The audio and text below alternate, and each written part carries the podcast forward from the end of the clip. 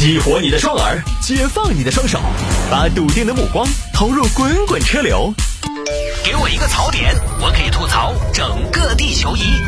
微言大义，换种方式纵横网络江湖。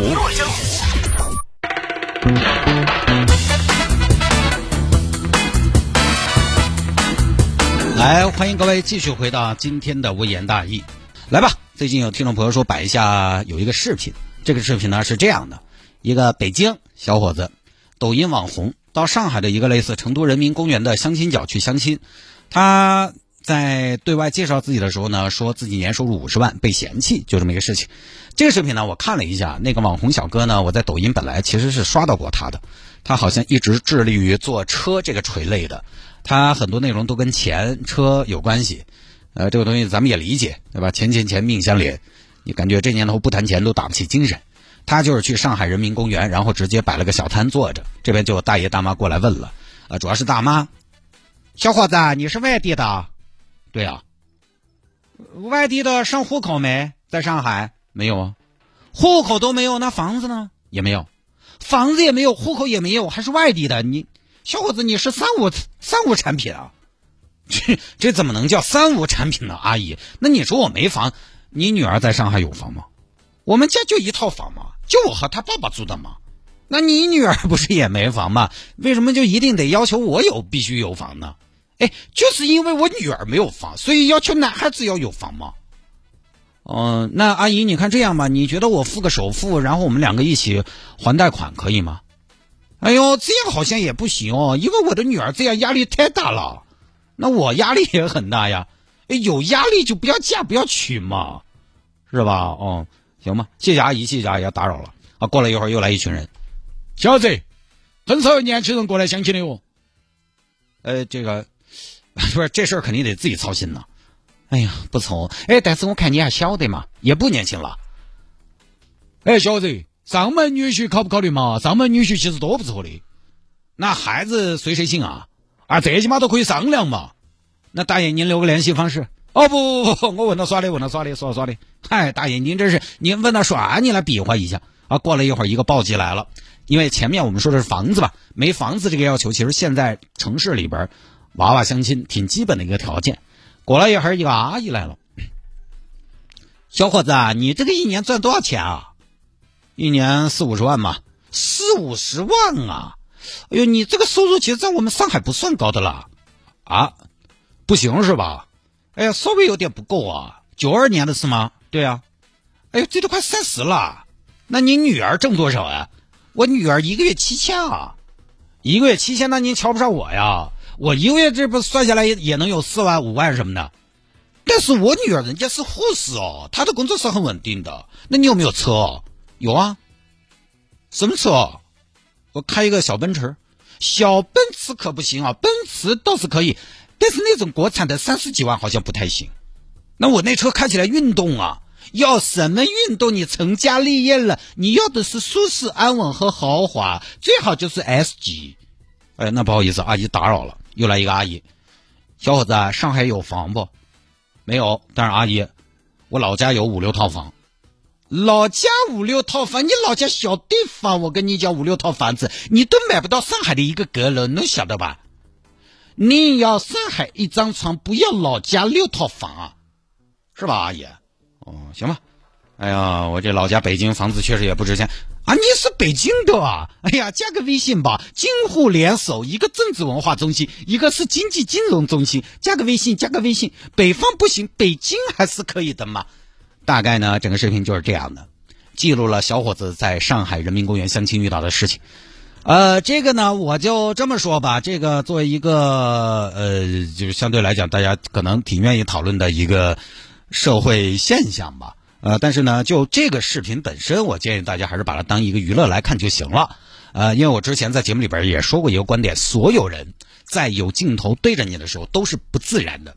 这个小哥相亲过程全程旁边有镜头跟，你想，你是那帮来帮娃娃相亲的大爷大妈，你怎么表现？有一些会避之不及，哦，不要拍，不要拍啊！有一些尽量强作镇静，还有一些其实会表现出一种强烈的上进的愿望。就是表现欲很强啊。我们有时候说的暂会儿，所以他这些叔叔阿姨些说的话，即便是没有刻意安排，但是可能在说话的时候也是添了油加了醋的。哎呦，再说我，再说我，我要好生表现啊！我要说的有特色一点，我要博出位。或者说叔叔阿姨没有葬花，但是这个小哥在跟他们沟通的时候，可能会用一些技巧引导他们说出一些话，然后再通过后期剪辑，你看到的也就是这样了。所以当个娱乐看，而且哈，而且这个视频其实已经被这个 KOL 所删除了，因为有细心的网友发现了他这个里边呢有两个阿姨是同一个人换了衣服，所以就是摆拍。但是他为什么这么摆拍，并且这条摆拍的视频引起了大家。相当热度的一个讨论，就是说它有一定的现实意义，有一定的现实在里边就比如说在上海这种地方，刚才比如说那些阿姨说的要求，其实说实话啊，过分吗？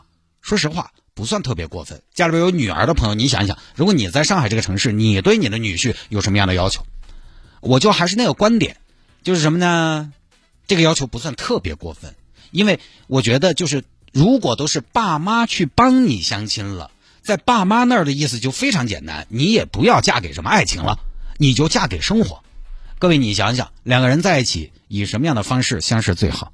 那一定是自由恋爱，一见钟情最好啊！就是那么一个不小心的转身，我就爱上了你，而那一刻我们四目相对，你从我的眼睛里看到了爱火，于是你也就爱上了我啊！这个肯定大家嘴巴死里，然后就是日久生情，相处久了，觉得你人也不错，重要的是现在。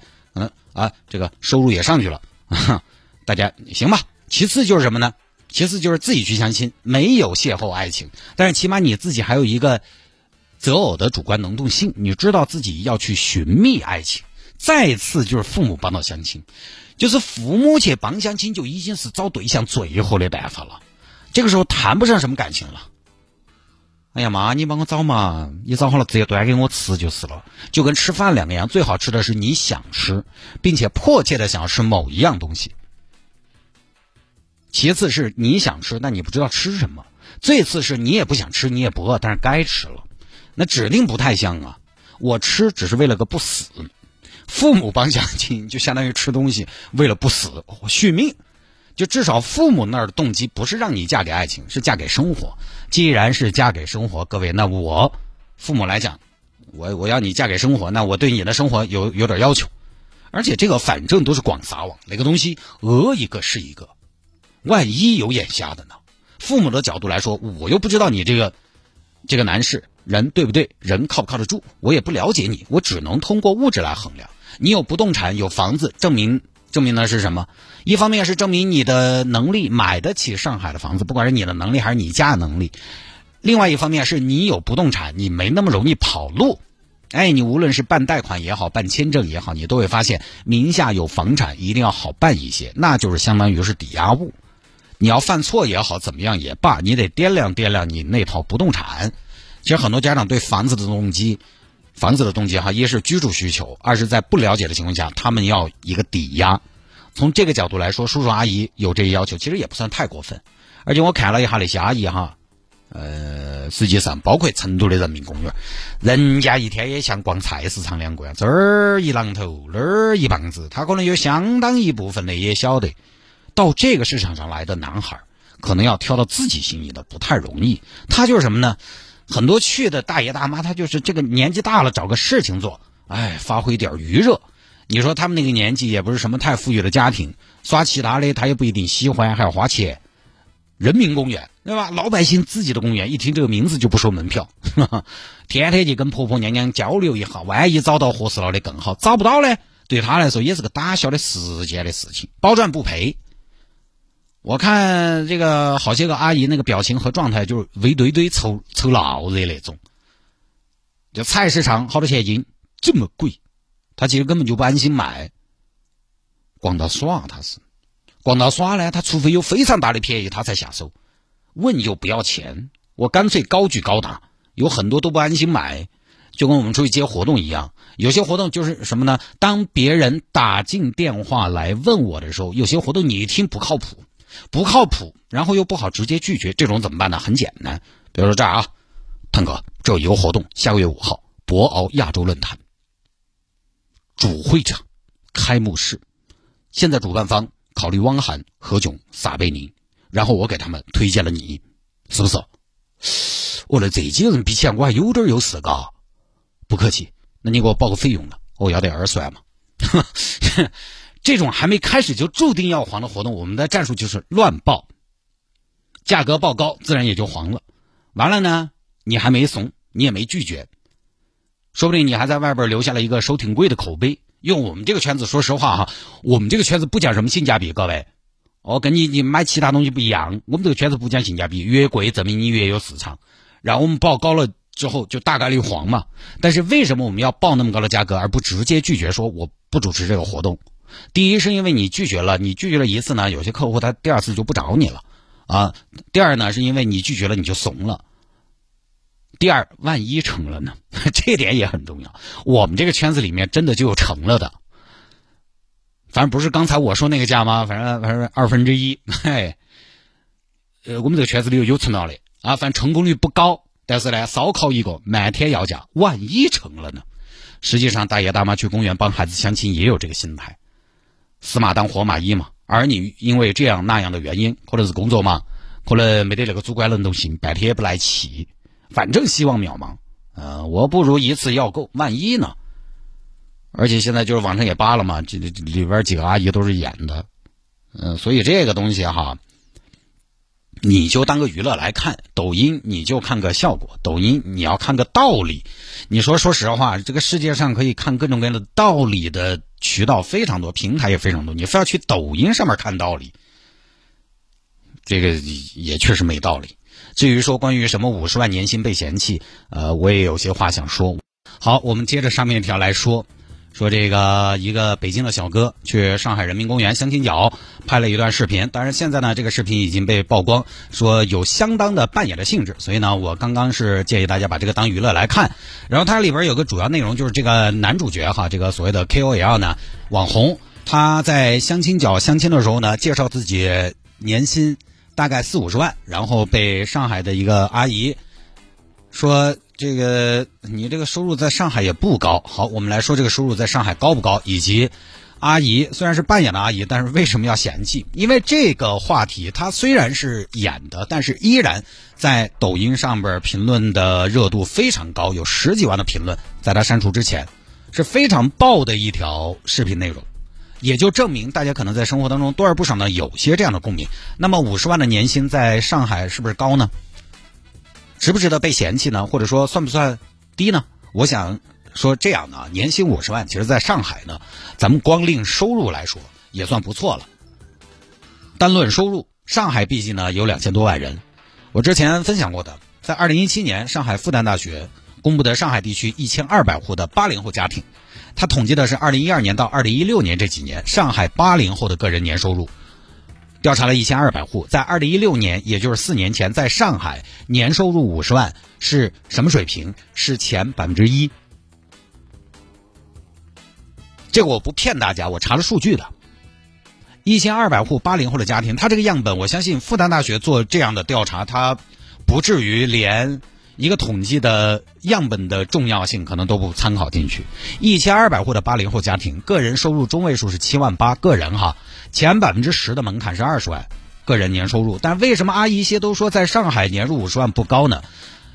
不光是阿姨这么说，实际上你自己感性的认为，可能大多数也就觉得在上海普通嘛。问题在哪儿？其实啊，不是说年入五十万这个收入不高，而是上海的房价太高了。相对于房价来说，这些年轻人他的问题在于没有积累，问题在于房子是结婚的刚需，而上海的房价你光靠挣是不太好挣的。我管你什么年薪四十万还是五十万，上海的房子，有些好的地段，它一定程度是要靠传承。所以大爷大妈对本地户口为什么有执念？对房子为什么有执念？觉得五十万收入也不高，因为上海的房子一个比较好的居住条件，可能不太能够挣出来，至少。短时间内挣不出来，我打你五十万一年，十二年后六百万，六百万在上海，要么买的远，要么就住的很小，何况你还是不吃不喝。我打你老婆，比如说刚才那个相亲那个，你老婆月收入七千，你不可能一个月只用七千块钱嘛？你的钱全部拿来存起来不用买房子，你老婆一个月七千，你就算是贷款三十年还清，首付三成，首付，你买个六百万的房子，上海六百万的房子买不到什么好地段啊，要么好地段就特别小，三十年还清，首付三成，买个六百万的房子，首付都要给一百八十万，然后月供还要两万出头，五十万年收入加上老婆七千，一共是五五十八万的年收入，一年打你用十万嘛，一年存四十八万嘛，一百八十万也要存四年的样子，所以问题在于这儿你没有积累。实际上，你如果能把首付给出来，你月供两万的话，年收入五十万，你就能把这套房供起走了。一年还贷二十四万，你算下来你还剩二十六万。二十六万在上海可能也不富裕，但是绝对也过得起走了。但问题就在于，很多年轻人工作不久，他没有积累，他首先年收入就达不到五十万。等他达到年收入五十万的时候，他可以开始相对比较快速的攒钱的时候呢，他可能年纪又到了。如果家人不能帮忙，他即便工作两三年就能年入五十万了。他看起来可以光鲜亮丽，但是也不一定有一套房。你一百八十万的首付，我就这么说，中国百分之九十的家庭拿不出来。我可能都说的保守了，一百八十万啥子概念？现金哦，你看他自己攒一百八十万，年入五十万，而且年入五十万，大多数年轻人年都年入五十万，我才二十多岁，我不上点奢侈品呢？我不买个车来看一下？我身边倒是有收入高、生活节约的，但是确实极少数。换个角度来说，叔叔阿姨为什么觉得我女儿七千也要不倒台？因为我是本地人，本地人我起码有套房子。所以现在有的年轻人尴尬就在这儿。为什么越是大城市他越结婚晚？其中一个原因就是他为什么不结婚？因为他没有积累。即便他可以很快的找到一个还不错的工作，但是相比大城市的房价，他的收入其实不足以支撑他在比较短的时间内具备那个给首付的能力。家里不帮忙的话，只有他自己存。你上海那些地方的房子，那些首付那是年轻人自己存出来的嘛？不是年轻人存出来的。要保证一个还不错的生活条件和居住环境，那就，对吧？作为那边相亲对象的父母，他只关心你是不是有了房，你是不是本地人，就关心你八辈祖宗。在一线城市里面，本地户口、本地人，除非是深圳这种移民城市，它起跑线就是就是不一样。所以这种事情呢，大家一是不必当真，二是即便当真呢，这些叔叔阿姨的要求其实也不算很过分。这个大家也别站着说话不腰疼。它不像成都，成都你不管怎么说，三环内它还是有一万多的房子，有买个套三老旧小区，你两百万以内还能拿得下来，满足一个基本的居住需求，而且关键离市中心还不远。这个首付，上海这个首付就完全不是一个量级。六十万的首付，屋头出点儿嘛。比如说成都六十万的首付，屋头出点儿嘛。比如两百万的房子，呃，首付三成六十万吧，屋头出点儿嘛。一家拿个十万嘛，自己再攒点儿嘛。然后再不行嘛，你把这消费贷集中一下。虽然当然这个是违规的哈，消费贷不能流入楼市。但我们就这么个意思嘛。他还是好凑得多。一百八十万那种，好多家庭就只能望洋兴叹，所以就不多说了啊。父母帮相亲就决定了，他只看经济条件，人他也看不出个什么，知人知面不知心，只有存款、房产是看得见的。好的这个东西，相亲这个事情就是好的都在纸面上了，不好的后面才知道。大爷大妈不看你这些，看啥子嘛？哦，你还遮遮掩掩的不给看？你你你你你你就是你是嫁给爱情吗？你就是交易所，你这相亲角，你什么相亲角就是交易所。反过来说，各位年轻的朋友，呃，我有这么一层意思啊。如果你不想父母父母主导你的生活，你就自己主导自己的生活。你老说父母干涉你的感情，我父母从来就不干涉，我这事儿没让他们担心过。因为这事儿哈，我主观能动性太强了。唯一的担心可能在于，哎，你生活还是要简单点哦。哼，开玩笑啊，就是你得给爸妈传递这么一意思，你可以，无论是选择什么样的生活，你可以。很多时候是爸妈觉得你整不转，太辛苦，不得行。那没办法，你必须足够精彩才能够说服他们。不多说了啊。那么回听节目呢，现在有三种手段都值得向您推荐。第一个呢是喜马拉雅啊，这个平台呢也说了这么多年，大家也慢慢在这个平台上面听习惯了。还有一个平台呢是蜻蜓，呃，也是跟喜马拉雅差不多的这样一个互联网的收听平台。还有一个平台呢就是现在的熊猫听听，这是我们四川广播电视台自己推出的一个集合了川台不少的。节目的这么一个 A P P，在上边都可以听到。微言大义呢，也会在每期节目结束之后呢，上传到这个平台上面来供大家收听。哎，这三个平台呢，反正任选其中一种都可以。听完之后留个言、点个赞什么的都挺好，有助于明年我的工资提高啊。